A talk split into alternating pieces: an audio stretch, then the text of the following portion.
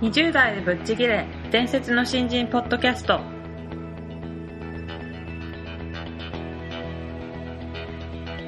伝説の新人ポッドキャストはさまざまな業界で伝説的な活躍をしているゲストをお招きし20代の皆さんに向けて優秀な人材と言われるレベルではなく圧倒的に突き抜けた人材になるためのヒントをお伝えしていく番組です。本気の20代に火をつける伝説の新人養成プロジェクトがお送りいたします。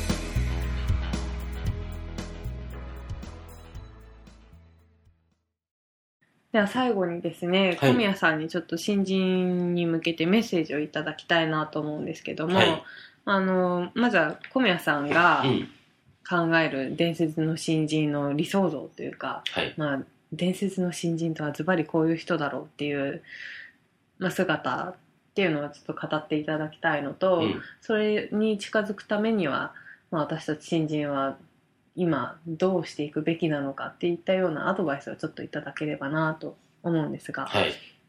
あのーどっちも一緒になっちゃうかもしれないですけど、はいその新人の理想像はい。っていうので言うと、えっと、20代ってはい。許されることがやっぱり多いんですよ。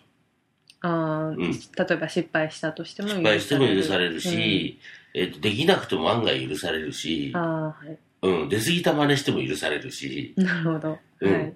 で、そういう意味では、この20代を無難に過ごさないでほしいですね。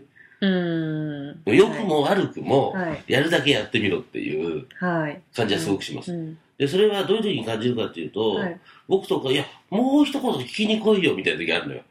あー20代のことを接しててね。はいうんで、そこまでやったらもっと来いと。はい。思うんですこっちから、え、それいいのっていうには、はいちょっと優しすぎない俺っていう。ああ、はい。うん。うん。でね、そういう時にね、チャンスが逃げていくのが見えるのね、こっちからは。ああ、そうなんですか。うん。本人気づいてないのよ。うーん。うん。うんねだだってこれやったらお前こんなチャンスがあるじゃんって思うんだけど、はい。本人から来ないんだったらつかめないかもなって思っちゃうんです、こっちも。なるほど。うん。まあ、そういう人たちって、気づけてないっていう場合もあるえっとかとね思うん、です何種類かあるんですけど、はいえっと、ある種、そういうことにも鈍い人ね。はい。うん。で、これは残念ながら能力がないかもしれないです。うん。で、できるんだけど、スイッチがね、勝手に落ちる人がいる。勝手に落ちちゃうんですか自動オフ機能って呼んでるんですけど、はい。あの、あれ今お前気抜いただろうみたいな。はい。うん。で、その気抜いてる時にそういういい話が流れちゃったりね。うーん。自分事じゃないと思ってる瞬間にはい流れちゃってたりする。はい。うん。うん。で、なんかあのいろんな、な、いつの時でもオンにしていて、はい。意識のアンテナを張ってないと新人代とかダメなんですよ。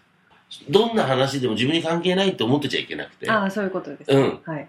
のその意識をすごく持っててもらうと、はい。えっと、あれ今のちょっと僕ならちょこんなことできますけどとか、はい。いつでも僕ならこれできますけどみたいなうん気持ちでいることがすごく大事で、はい。そうしないとそういうチャンスが見えないんだよね。なるほど。うーん。うん。確かに。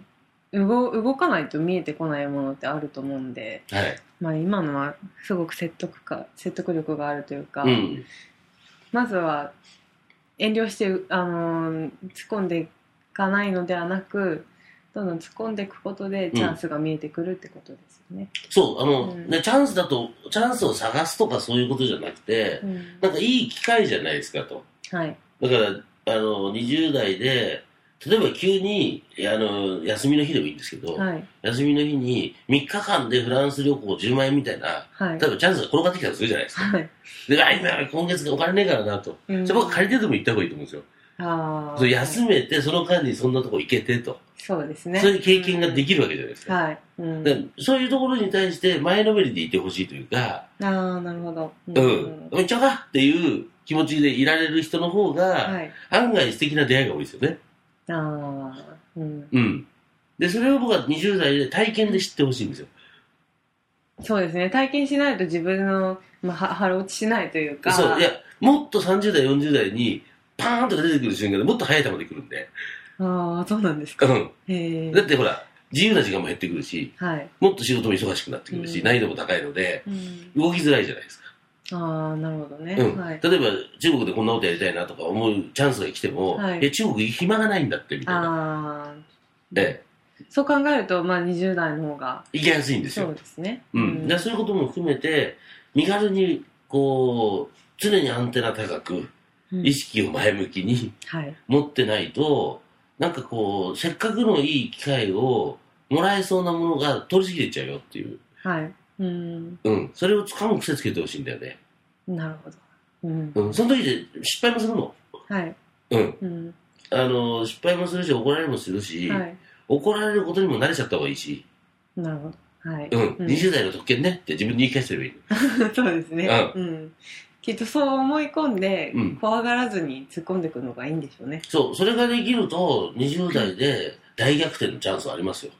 大逆転ですか。うん。うん。なんか、ね、学歴だなんだって言ってるのって10代はさ、はい。当然あるんだけれども、結構今社長とかやってるね、うん。うん、人たちの中で別に高卒の人もいっぱいいるし、そうですよね。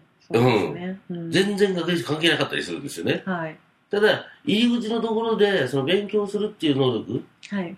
ていうのは、それなりに差があるのかもしれないけれども、うんそっからやっぱみんな勉強してるんでね、はい。うん。社会人だったって本読むし、はい。ずっとやっていくので、20代でどんだけそのエンジンを磨くかね。なるほど。で、そう思ってる人は僕は応援したいですよ。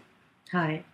うん。うん。ただ、思えよとかって言いたくないよね。まあそうです。強制してもなかなか思えないので、やっぱり自発的に自分でやりたいっていう思いがあってうん動いていかないと難しいとは思いますけど。難しいんだよね。うんあとね、もう一個ね、結構ね、今の日本の教育だと、失敗していいよって言われて失敗してきてないのよ、結構。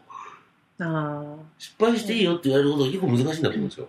あ、うん、そうですね。結構慎重になる人が多いんでしょうね。失敗したくないから。多いよね。うん。で、それはでもしょうがないと思うんだよね。だって割とみんな失敗したくないもん。うん。うん。ってことは、仕事の中とかだと慎重にしなきゃいけないことも当然いっぱいあるんだろうけど、はい目の前通るものみんなチャレンジするってことだよね。なるほどね。はい。今の小宮さんのお話を伺ってて、もっと前のめりな精神でいかないといけないなと思いましたね。そう。だって、やっぱね、だんだんそれがね、慣れてきちゃうんだよ。慣れてきちゃうってうその挑戦してない自分のスタンスとか慣れてきちゃああ、もうそれが習慣化されちゃうって。そうそうそうそうそうんまあだからやっぱり伝説の新人としては、う。うん。まあ今お話ししたこともそうですうけど、んうん。いい習慣をどんどん身につけていくことが大事。そう、そうするとその人同士の仕事は早くて気持ちいいんだよね。なるほどうね。ん。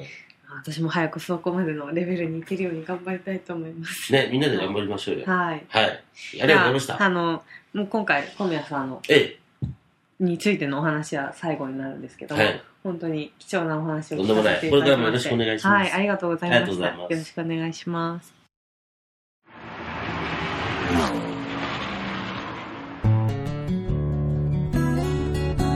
本日のトークはいかがでしたか？伝説の新人ポッドキャストでは次回も本気の20代を応援する刺激的なインタビューをお届けしていきます。楽しみにしていてください。またホームページや Facebook でも様々なヒントを配信中です。ぜひ一度ご覧ください。検索キーワードは伝説の新人です。この番組は伝説の新人養成プロジェクトの提供でお送りしました。